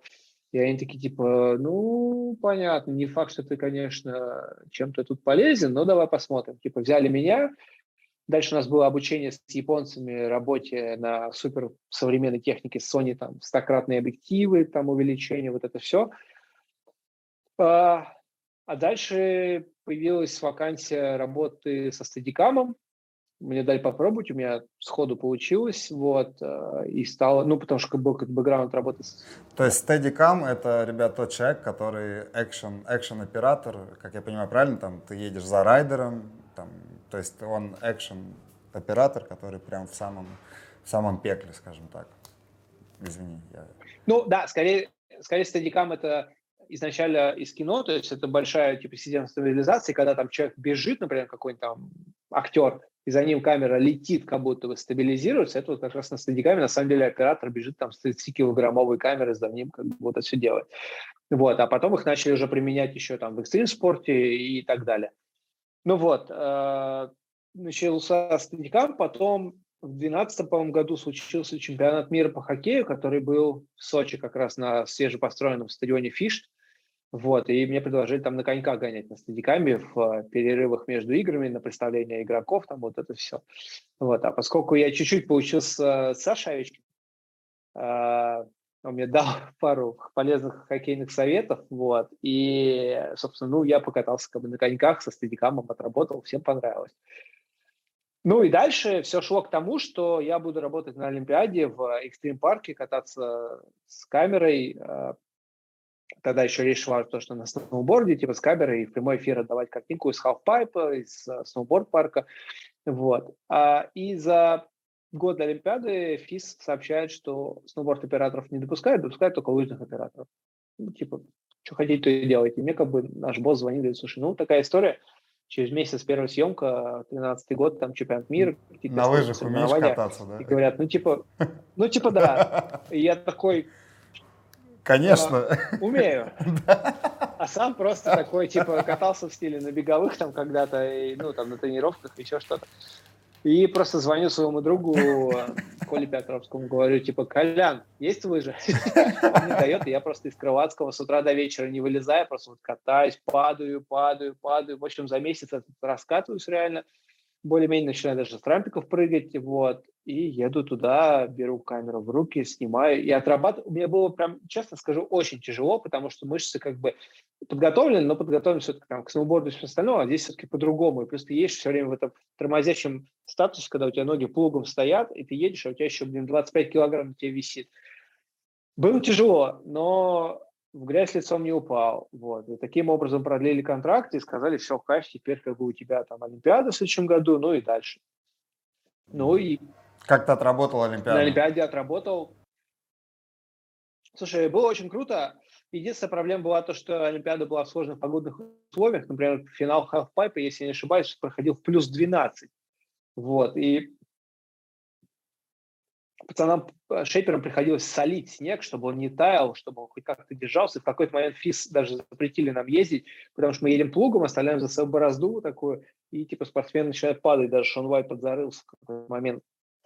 Но сам факт, осознавать то, что ты стал частью истории того, как там Шон Вайт и все ребята э, стали первыми олимпийскими чемпионами в сноуборде, это очень круто, потому что когда как раз ФИС запретили кататься на лыжах с камерой, э, меня поставили на старт, сколько я знаком со многими спортсменами, ну, как минимум, там, визуально, вот, а, на представление спортсмена, вот перед тем, как он стартует, я, типа, показал его, подписали титром, там, типа, с плечевой камерой, и вот он уехал. И было забавно, потому что выходит э, субордист Сейдж Котцебург, и я такой, хей, Сейдж, типа, давай, удачи, там, типа, give me five. Он мне дает пятюню, стартует, едет и становится первым олимпийским чемпионом, типа, в слоуп-стайле. И я такой, типа, чё? Что сейчас было? Вот, и иду внизу, он подходит, типа, бро, спасибо, я тебя, типа, запомнил, вот. А, я тогда по фану еще расписался, он мне расписался на доске, вот, но с тех пор, как бы, мы с ним даже нормально общаемся и там уже работаем с какими-то совместными проектами, вот. Но сам факт того, что я такой, типа, да, пожелал чуваку, короче, я был последним, кто пожелал чуваку удачи перед тем, как он поехал и выступил. Стал олимпийским чемпионом. Первым олимпийским чемпионом, да. Слушай, но какие-то... А, на самом деле меня такая белая зависть переполняет, потому что это прям вот те ребята, которые... Да меня самого она к себе переполняет, поэтому понимаю. Серега, респект тебе, прям очень круто вообще. А какие-то, может быть, э, как в целом организация, ну вот э, все-таки я много слышал э, комментариев, что парк был построен так себе, Halfpipe был построен, тоже так, так себе. Что ты скажешь об этом? Ну, твое мнение. Mm. Может, ты слышал, подожди, комментарии Скажем... каких-то от райдеров, и которые там тех же международных, того же Шон Уайт или Сейджа, которые уже к этому моменту имеют огромный багаж за спиной, и есть чем сравнивать. Я помню, что Шон был довольно-таки долго на негативе, то есть он прям такой, типа, да, что тут происходит, почему вот это не так, это не то, как бы вот. Сейдж, кстати, был довольно-таки расслабленный, то есть он так был растущим райдером, вот, и у него, мне кажется, его вообще все устраивало. Вот. В целом организовано внутри все было круто, там все эти трансферы, там, не знаю, питание, короче, ну, типа вот эти базовые вещи были сделаны так, что до этого в России так не делали, и все такие, типа, что, серьезно, так можно было? Вот, это потом уже были там чемпионаты мира по футболу и все остальное, но как бы база стала как раз Олимпиада, которая очень много дала. А, да и, в принципе, гору подготовили очень сильно, но, к сожалению, поторопились где-то, не вызвали нужных шейперов. А, наши ребята, конечно, работали на максимум, честно хочу сказать, но а, у них просто им не хватало еще нужных людей и, в принципе, людей. Вот. И халфпайпом с тем же... Ну, слушай, показатель халфпайпа в том, что провели соревнование в 2013 году, провели Олимпиаду в 2014 году, и теперь халфпайп как бы существует как исторический объект, на котором никто никогда не катается, потому что там даже снега нет. Там ли стоит этот халфпайп? Есть подозрение, что нет, потому что в каком-нибудь Саас-Фе швейцарском халфпайп как стоит, так еще и там круглый год катается, даже летом. Ну окей, на леднике, но сам факт, что халфпайп Саас-Фе явно стоит там, где надо. Или в Лаксе, самый известный халфпайп в мире.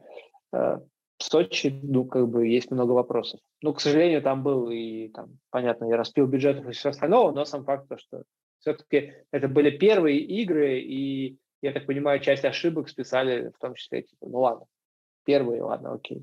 Ну, я сам работал э, там в тринадцатом году перед Олимпиадой, играл в хоккей, кстати, за Олимпийский, э, за Олимпстрой, вот, и, то есть, видел многое, как там происходит, и как все внутри кухни варилось и так далее. Какой самый интересный, может, яркий момент у тебя? Потому что я, ну, все-таки для меня это яркое событие. Первые, первые соревнования по сноуборду, и они происходят еще и в нашей стране, в Сочи. Наша страна принимает, и не имея на самом деле таких э, уровневых спортсменов, понятно, что Леха Соболев, там, Серега Тарасов, ребята, умеющие кататься, но не на таком уровне все-таки, как ребята там на, в Штатах и в Европе. Можешь отметить какой-то яркий момент в самый вот, может, касательно косяка? Ну, там, там конечно, забавно было, э, забавно было с э, Юрой Подладчиковым, то, что, типа, зрители такие, ну, слышат фамилию, такие, типа, все, да, давай, давай, типа, Россия вперед. Я такой, да, чуваки. Начнем с того, как бы, кто его воспитал, где он вырос, да, и за счет чего он вырос. Ну, не суть. Вот. Э, но да, в принципе, сам факт того, что ты едешь, там, не знаю, на ну, блин, короче, в тот момент для меня это как бы было в новинку, это сейчас там, да, я там кучу уже универсиад отработал, разных соревнований на этих лыжах с камерой, сейчас это нормально, а когда ты понимаешь, что ты едешь, и ты, блин, с камерой едешь за атлетом, и ты в прямом эфире, и тебя смотрит просто в этот момент реально весь мир, и вот сам факт облажаться, не знаю, или что-то еще, ну, это как бы вообще непозволительно. Вот. А, просто такое максимальное напряжение, но при этом ты ощущаешь себя просто вот единым организмом с э, вот этим спортсменом, с этой Олимпиадой, со всей вот этой организацией, просто максимально погружен. Потому что я знаю ребят, которые работали на этом, стояли на какой-то камере в лесу, знаешь, который там один спортсмен пролетит на скоростном спуске раз в полчаса, и он дальше стоит, типа, залипает в телефоне. Вот у них там ощущение атмосферы вообще никакого, а тут ты просто как бы на стадионе, который орет, там, там, конечно, меньше зрителей, понятно, чем там на хоккей, там, вот, но в целом люди все равно там хлопают, кричат, у тебя там еще в одно ухо режиссер матерится, во второе ухо типа ты слышишь, что происходит, ну, это прям максимальное погружение, это эмоции, ну, не знаю, вот сколько уже прошло, 8 лет, да, получается, а до сих пор это как будто бы вчера было по ощущениям. Вот. Ну и вот э, для меня, наверное, супер запоминающая история как бы с, с Эйджем, когда просто Петюню отдал, он уехал, и, и тут нам в уши объявляют, что типа вот все, типа чел, самое большое количество очков набрал, и типа если сейчас все будет ок, все было ок, то вот он типа первый олимпийский чемпион. Не косячил? Ты, я имею в виду, не косячил во время съемки? А, в тринадцатом, по-моему, году, или, кстати, на Олимпиаде, но на тестовых заездах, я, короче, поехал, это был уже вечер, я супер уставший, ноги забитые, а, я подъезжаю уже к концу пайпа и просто вот со всей дури спотыкаюсь, лечу лицом вперед, прям с этой камерой, как бы такой еще в голове, знаешь, это как это понятие в сноуборде у операторов дорогой трюк. Это когда ты раскладываешься, и камера у тебя отлетает, ты как в одну сторону, все в другую, и ты как Марио, который монетки летят из тебя во все стороны. Вот, и я примерно так же лечу, уже считая просто, сколько лет мне работать теперь на камеру, успеваю развернуться на спину, падаю, камера получаю по башке, вот, и это все видит э, комиссар Фист. Oh. Который такой, типа, это, что такое, типа, что происходит? И здесь, конечно, стоит отдать должное то, что рядом с ним стоял российский э, судья Леха Тунец Потапов, который сказал, типа, да вот там кочка, типа, он запнулся, все нормально, типа, чел, как бы, вообще профессионал и все такое. Ну, то есть, если бы в этот момент прям там не было, я бы, ну, на 90% вылетел бы оттуда и там, не знаю, искали бы другого оператора или еще что-то, ну, короче, были бы проблемы. Вот, потому что они потом долго стояли спорили, а я просто стоял такой, краснел и только головой кивал. Вот. Но в итоге договорились, но я прям реально в этот момент, я до сих пор помню, как вчера, такой, ты летишь, падаешь и думаешь, ну все, мне очень понравилось сравнение с э, Марио. Вот реально монетки летят, это действительно так, мне кажется. А, было миллион, наверное, в твоей жизни, там, ну не миллион, но точно там десятки уже, наверное, тысяч проектов, которые ты снимал, в которых ты принимал участие, как главный, наверное, режиссер или как помощник режиссера, я не знаю, как правильно сказать.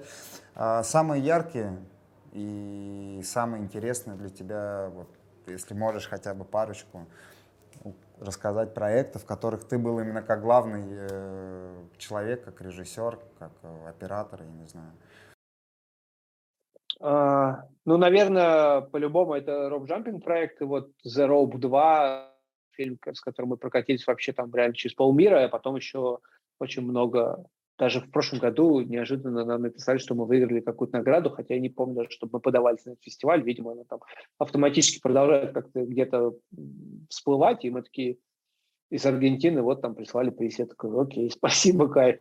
Вот, а, ну это прям такая, типа, внутренняя победа, которую ты осознаешь. Ну, то есть до сих пор Uh, вот сейчас с Каром как раз тусили, там были ребята там из какой-то красноярской роуп-тусовки, бейджамперы тоже, они такие, типа, вот, мы, типа, выросли на вашем фильме. Ты такой, спасибо. Ну, то есть это какая-то внутренняя такая история. Вот. А потом, ну, соответственно, Олимпиада, понятно, что я там не режиссировал ничего, но это просто уровень ответственности максимальный. Вот, это как... Ну, и плюс, знаешь, это такая внутренняя история. Любой спортсмен, практически любой, мечтает попасть на Олимпиаду. Да, конечно, мечтает попасть, то выступать, но окей, я попал хотя бы так, ну, типа, тоже с неплохим уровнем попал. Вот. Сноуборд проекты, разумеется, разные, а, которые мы снимали с Андреем Перумовым, там, с братьями Тимуровыми. А, это «Поворот», а, «Ре». Вот. С Кириллом Брихиным мы жесткие приключения попадали там на Командорских островах, в горах, там в лавинах какие-то еще. Ну, то есть, э, на самом деле, таких съемочных историй много. А, с Серегой Рашеваевым, серфером и фридайвером мы просто душевный проект про фридайвинг в карьере Рускеала, это угу. Корея, Карелия, да. вот в, в, в Карелии, да, вот а, там Серега фридайвил, а я нырял там на задержке дыхания сначала, потом с аквалангом, и мы просто сняли проект, который там GoPro везде вообще расширили в мировых соцсетях, и типа он там занял, по-моему, GoPro Awards, вот, ну, типа, просто очень приятный проект, который мы, сня... который мы сняли реально просто там, на одну GoPro-шку из-под воды, еще, по-моему, там четвертая или пятая камера была там, ну, то есть старенькая, которая еще не очень много всего выдавала, но мы смогли выжить из нее максимум. Самые экстремальные съемки или происшествия на съемках, э, пожалуй, мне вот как просто экстремальному человеку интересно услышать, что происходило самое такое страшное, запоминающее в твоей жизни на съемках. Блин, самая экстремальная история, на самом деле она многим известна, но можно повториться. Это в 2008 году мы с а, известным прошлом а, и сейчас, но, к сожалению, погибшим э, бейджампером Валерой Розовым а, должны были снимать проект на Эльбрусе и должны были туда залететь на вертолете. Вот. Залететь-то мы залетели, но дальше мы попали в авиакатастрофу и разбились. И а, вертолет с тех пор там так и лежит. Разбились на вертолете? Да, попали в авиакатастрофу в горах по причине неопытности пилотов, которые с нами полетели. Вот. Это была идеальная погода, супер хорошая, там, 24 июля, прям как сейчас помню.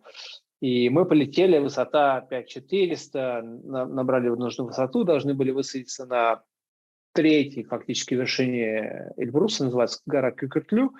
А, сложное название, но не суть. Начинаем садиться, бросаем дымовую шашку, вертикально идет дым, все классно, все хорошо. Начинаем садиться, поднимается столб снежной пыли, мы попадаем в воздушную яму, нас сильно просаживает, мы резко падаем и ударяемся жестко об склон. А, в этот момент, а, если бы пилоты, как мне потом объясняли, ничего не сделали, то мы бы просто как бы там нас поколбасило, ну, типа, все было бы ок. Но и пилоты испугались, начали давать тягу, мы начали взлетать. Но взлетать мы начали неровно, а из-за того, что задние шасси очень глубоко ушли в снег, мы начали взлетать вот так, получается.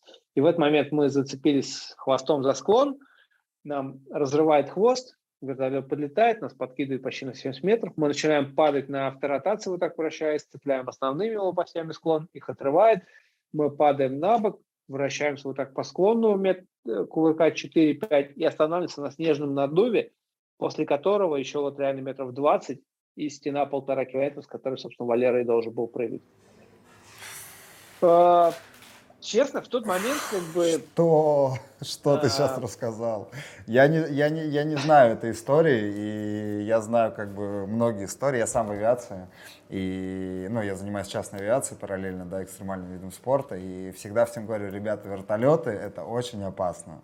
И как бы будьте аккуратнее, летайте всегда на двухдвигательных вертолетах, потому что если там один сгорит, второй поможет. И насколько я знаю, что все аварии, произошедшие на вертолетах, это только по либо неопытности пилотов, либо по самоуверенности владельцев вертолета, которые говорят, вот там, ему говорят, что плохая видимость, он говорит, нет, мы все равно летим, там, знаешь, вот в таком ключе. Да, да, да. Вы ну, все, вот там так примерно вы, и было. Но там еще... Вы все выжили? Все как... Э, Слушай, да, там, короче, вообще сложная история, потому что, ну, во-первых, как бы, когда все это происходило, сразу осознали, что происходит, собственно, Валера Розов, потому что он стоял у выхода из вертолета, должен был первым открыть дверь и выйти, как бы. И я, потому что я сидел сзади с открытым иллюминатором, я снимал и сидел, как бы, держался вот так рукой за иллюминатор, нижней рукой за сиденье и смотрел, ну, собственно, в иллюминатор и видел. Остальные просто подумали, что жесткая посадка, начали вставать.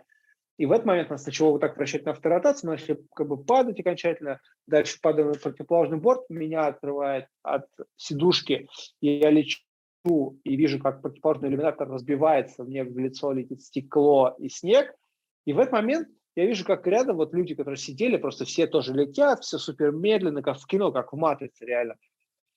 И в голове была только одна мысль, ну типа все, все, ну типа вот реально супер спокойствие, никаких вообще эмоций, а, никаких переживаний, там не, не было всей жизни перед глазами, вообще ничего, просто такое, ну все, и в момент, когда э, снег и стекло касается моего лица, здесь, кстати, респект, очка мокрые, потому что я их поцарапал в тот момент, но они спасли глаза, скорее всего. Вот. А, касается лица, все вот так вот резко ускоряется, потому что, видимо, мозг понял, что еще что-то можно делать. Я группируюсь, а дальше вот эти удары, падения. У меня в альпинистском шлеме вот такая вот вмятина была, как бы, ну, то есть я явно ушатался головой, Дальше мы остановились, лежим на левом борту, получается, вертолета, это тот, из которого основной выход.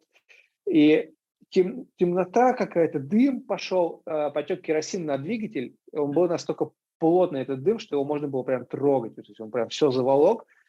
Все начинают приходить в себя, кто-то там стонет, кто-то без сознания, кто-то там супер поломанный я встаю, и кто-то заорал, что сейчас рванет. И вот только тогда в первый раз вообще стало страшно, потому что ты начинаешь осознавать, что ты находишься просто в этой бочке, которая сейчас рванет, и ты не знаешь, как из нее выйти, типа вообще не понимаешь, что делать. Я иду к задней части вертолета, к рампе, пытаюсь ее открыть, тяну трос, который открывает, а вообще ничего не происходит. На меня проходит э, с окровавленным взглядом и лицом бортмеханик, я говорю, открою рампу, меня не слышит явно, он просто подтягивается, вылезает через иллюминатор, через который я снимал. И я такой, вот он выход, типа, а вижу, что парни спереди начинают там выбивать пилотскую дверь, там тоже как бы, вот. Я вылезаю за ним, и он лежит без сознания уже под вертолетом. Если что, у него был перелом позвоночника, разрыв внутренних органов, и то есть, в принципе, он не мог ходить. Но как бы шок, адреналин, и вот. Оттаскиваю его, мне помогает, кто-то кому-то начинает помогать, И дальше сработал какой-то просто чуть чудесный, я не знаю, операторский инстинкт, потому что я хватаю камеру, начинаю все снимать. Это еще все в крови, сам в крови, э, снимаю вот как этот керосин течет на двигатель прям, хотя, ну, это, конечно, безумно идиотская история была, потому что если бы это рвануло, меня там бы разнесло бы к чертям.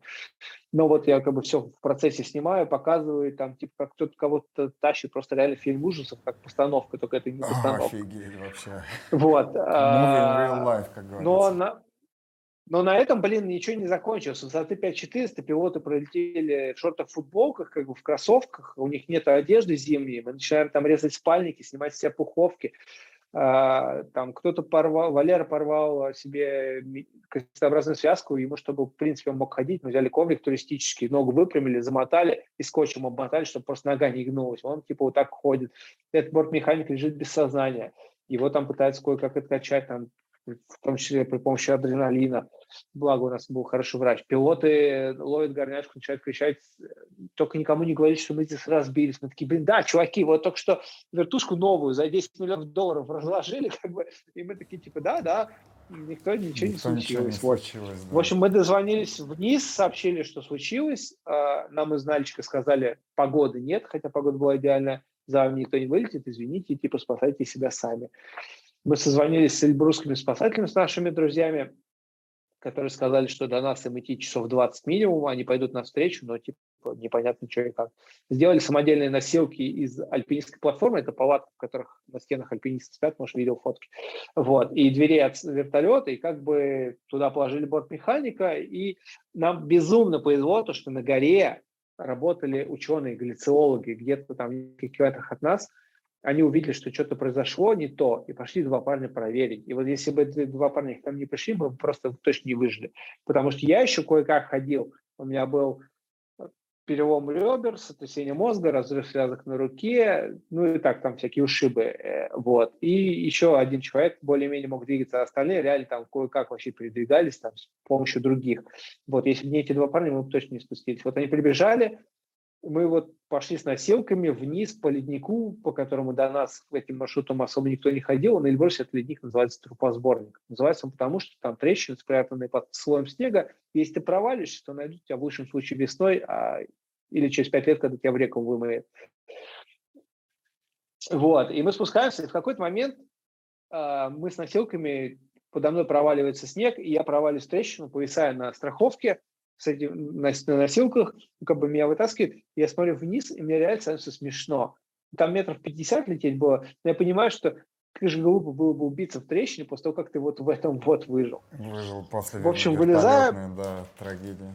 Жесть. Вылезаем, спускаемся дальше, спустились с высоты 5400 до 3200 на закате. На закате на 3200 прилетает вертолет, который, внимание, забирает двух пилотов и бортмеханика. Она нам говорит, что он перегружен, хотя он пустой, и улетает. Тоже Ми-8? А, да, тоже Ми-8, МТВшка. Он до 18 вот. человек а, принимает, в смысле? Да. Ну, вот так. Э, но в этот момент на встречу подходят как раз эльбрусские спасатели, наши друзья, которые просто нас обкалывают всех обезболивающими жесткими. И мы еще до рассвета как бы спускаемся с ними по их протоптанным следам как бы вниз. Ну, а дальше там больницы и вот это все. Ну, вот так. Да, то, кстати, стоит отметить, что потом, когда мы восстановились от травм, мы все равно вернулись пешком, сделали восхождение, и Валера все равно прыгнул, и мы это сняли. То есть вы вернулись, уже э, пешком поднялись, да? Уже пешком, уже восстановившись после травм, да, и все равно доделали проект. И, ну, это Red проект был, и как бы Bull остался доволен, конечно, но много крови было, так сказать, потеряно. Это такой, э, мне кажется, прыжок уже через кровь. Ну, жестко, блин. Но в рубашке родился, я не знаю даже, как сказать. Я немножко в шоке. Я не знал этой истории. И, если честно, она такая, можно кино снимать, что ли, я не знаю. У тебя остались кадры оттуда, я не знаю, камера выжила? Что там? Да, да, камера выжила, кадры остались, они даже чуть-чуть вошли как бы в фильм, который мы оттуда делали потом для Red Bull, потому что Red Bull сказал, ну, ситуация была, значит, надо показать. Вот, и даже оригинальная кассета еще осталась. Я тебя очень Совсем попрошу, если не сложно, поделись со мной ссылкой этого фильма. Я хочу посмотреть, потому что мне очень интересно. Да, конечно. А, слушай, ну, фу, я даже не знаю, как продолжать после такой истории, что может быть еще интереснее, не знаю. Помимо ваших скучных э, операторской, вашей скучной операторской деятельности в интернет-проекте «Вдуть», над какими проектами ты сейчас работаешь э, экстремальными, что есть в планах или что-то уже снимаете? Был большой план, если честно, но мировая ситуация, походу, его сильно порушила. Я должен был начать снимать э, в этом году очень большой сноуборд-проект, который сам написал и сценарий, и все остальное. И ну, сейчас я сначала даже не делился ни с кем сценарием, потому что, типа, боялся. А сейчас как бы не страшно поделиться, потому что, видимо, все это надолго с нами. В общем, а, я уже поговорил предварительно с а, Виктором Делярю, с а, Трэвисом Райсом, написал еще нескольким атлетам. Короче, была история такая, что мы берем одного русского атлета, например, там, не знаю, Женю Жуна Иванова там, или Шелдера, и он как будто бы пишет, там, не знаю, Виктору Делярю там, и говорит, типа, эй, бро, привет, приезжай ко мне на Камчатку, я покажу тебе наши споты. Виктор Долярю летит к нему на Камчатку, и они вдвоем две недели строят трамплины, катаются. Виктор как суперопытный сноубордист делится с ним как бы опытом, а Шелдер показывает, как там гид типа все свои секретные споты, места, там все остальное. Потом как бы Трейс летит э, к Жуну или к Москвину, там типа в Поляну, то же самое происходит. Ну и таким образом там с кем-то на Урал, вот. И таким образом мы типа через 10 иностранных атлетов топовых показываем и 10 российских там, и самых известных, там, Вити Тимуров, вот, как бы показываем просто Россию просто вот через призму сноубординга, то, как, которая она там, да.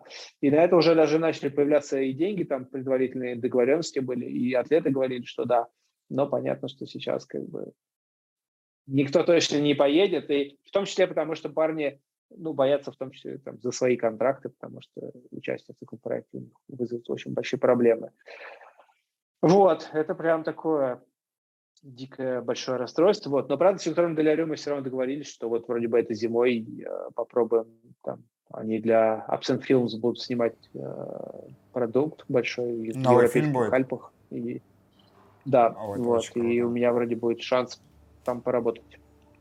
Ой, я тебя поздравляю, желаю тебе удачи там в этом проекте, потому что с детства слежу за ними, и это крутой, крутой продакшн, на который равняются многие, ну, мне кажется, и так далее. Слушай, но да, жалко на самом деле, вообще вот эта ситуация порушила многие, ну, планы многих спортсменов, да и просто обычных людей.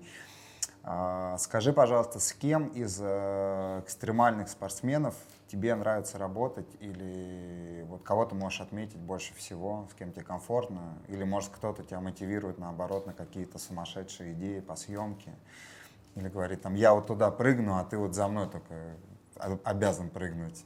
Можешь отметить там кого-то? Um, ну, с точки зрения работы, здесь, наверное, будет правильным все-таки, ну, понятно, что там европейские атлеты и международные атлеты, они просто очень опытные, для них это в первую очередь работа. Для них там сноубординг, скейтбординг – это прям работа. Они немножко по-другому воспитаны, и поэтому с ними ты работаешь просто реально. Ты как пришел там, к суперопытному там, менеджеру и просто с ним как бы делаешь все, что вы хотите, и очень легко Хотя, конечно, у всех бывают свои капризы. Вот. Если говорить про Россию, наверное, идеально было работать с Андреем Москвиным, несмотря на то, что у него там бывали, конечно, истории с характером, но типа он супер крутой атлет, профессионал, с Витей Тимуровым, с Женей Жуном Ивановым, с Шелдером, а из молодых это Ярик Клинчевский, который просто из легендарной семьи, там отец бейсджампер, мама парашютистская бейсджампер и сноубордистка, который его и тренирует, собственно, вот, который сейчас просто жжет в скейтбординге уже там КМС выполняет, а есть шанс, что и мастера выполнит, и в сборную попадает, и при этом в сноуборде, вот, но при этом как бы у меня не было ни разу, чтобы Ярик, знаешь, там типа с сноубордистами, скейтерами бывает там, не знаю, с Максом Круговым договорился, он такой, блин, вечером была вечеринка, и все пошло не по плану. Вот, с Яриком такого не было ни разу. То есть, если ты говоришь, блин, Ярик, завтра там на рассвете идем снимать, Ярик будет до рассвета уже стоять, там даже мерзнуть, но будет тебя ждать, как бы вы погнали, сняли, и ты, не знаю, говоришь, не, не сняли, переделаем трюк. Или вот он реально пока не доделает, не успокоится, и вот как бы таких бы побольше ребят, которые прям берут и делают, и при этом делают это еще стильно и максимально красиво. Вот. Э, с точки зрения работы, да. Ну и в серфинге, не знаю, Костян Кокарев, Серега Рашиваев, там, в вейкбординге там Никита Мартьянов, разные московские ребята еще в бейджампинге, ну, Андрей Кар, несмотря на то, что у него сложный характер, мы просто с детства тусуем, как бы, но при этом я всегда знаю, что если он что-то делает, это будет... Ты даже если просто телефонную камеру включишь, у тебя уже сто пудов будет красиво и безумно интересно, потому что это просто псих, который делает какие-то безумные проекты постоянно. Смотрел ли ты э, фильм «Путь к мечте» а, Кости Кокарева, вторую да, часть? Да, в кинотеатр даже успел попасть. Э, в Москву, да, вот на предпоказ, вот на, да, тоже был. Что скажешь, как тебе? Ну, Костян пытается, и у него это получается, пытается расти э, как большой человек в кино, как кинорежиссер все-таки. И здесь уже даже больше не про спорт, а больше про путешествия, про режиссуру. Но круто то, что наконец-то появляются продукты, которые понятно, что там люди из коровые тусовки могут сказать, о, блин, мало катания, там, мало трюков, там, э, мало, там, не знаю, могли позвать иностранных атлетов, чтобы они там поджигали, там, показали вам, как надо. Ну, короче, но круто то, что этот фильм реально можно показать там бабушкам, дедушкам, родителям, и через вот это все, возможно, они больше будут понимать там своих детей и то, ради чего мы вообще все это делаем. То есть это та история, которую не стыдно как бы показать, потому что, не знаю, я там маме когда показывал, там, какой-нибудь ZTDCO, где Трейс Райт катается, она такая, типа, здесь мы посмотрел, такой, о, классно, да-да-да, типа, а что ты так можешь? Не, ну ладно, все, неинтересно, все, выключай, типа. Потому что нет истории, особенно, типа, ну, ну, она есть, но она больше коровая. А здесь она более душевная. И с точки зрения режиссуры это уже похоже больше на кино, которое просто интересно смотреть. Я полностью с тобой согласен, что это именно как э, полноценный фильм, вот. Э, не, не видос, как мы привыкли прийти и посмотреть там профайлы да, там, райдеров, а именно фильм, который показывает да, серфинг в нашей стране. И, ну, я считаю, то, у меня такое же мнение полностью, что это наоборот круто, и чем больше таких продуктов будет появляться, тем э, только лучше будет развиваться в целом, в данном случае серфинг, а вообще в целом экстрим. А, твои мысли, желания по вкладу и развитию, так сказать, российского экстрима, спорта экстремального вида спорта в России. Как видишь ли ты, понятное дело, что в сложной ситуации, понятное дело, что непонятно, как мы из этого вообще выйдем и выйдем ли. Вот. А что ты пожелаешь ребятам и как, что ты лично можешь будешь делать, продолжать? Какие твои мысли на это? Да, мое пожелание, рекомендация всем. Я вот э, сегодня списывался с подругой Юлией Каплиной. Это девочка, которая на Олимпиаде в Токио выступала в скалолазании, и не хватило там вот секунды и доли воли случая, чтобы она прям попала в призы на Олимпиаде и стала бы там первой от России, кто это сделал. И я спрашивал про ее планы, она сказала, что несмотря ни на что будет продолжать тренироваться, при этом не, не понимая вообще попадет ли в Париж или нет, потому что ситуация меняется каждый день, и очень глупо будет сейчас забить на все, на свою мечту в том числе, а потом через год узнать, что там, не знаю, Международный Олимпийский комитет сказал, ладно, допускаем, там, или еще что-то поменяется, как бы, или, может быть, ей предложат переехать в другую страну, в другую сборную, а она просто забила и не тренируется, и все. Поэтому Самое главное пожелание всем не сдаваться, продолжать гнуть свою линию и делать то, что вы любите, это в первую очередь.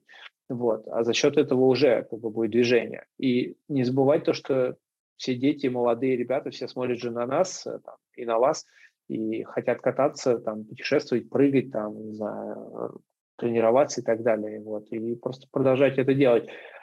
Ну, Круто, если у всего этого будет спонсорская поддержка. С другой стороны, мы все росли когда-то без спонсоров и смогли добиться многого. Понятно, что есть они, которые там просто с детства тебя взяли в руки и просто повели как продукт. Но, с другой стороны, это просто рынок, из которого также легко и выпасть. Вот. А если ты изначально рос сам и без спонсоров, и потом их только уже получил, возможно, ты просто ментально сильнее.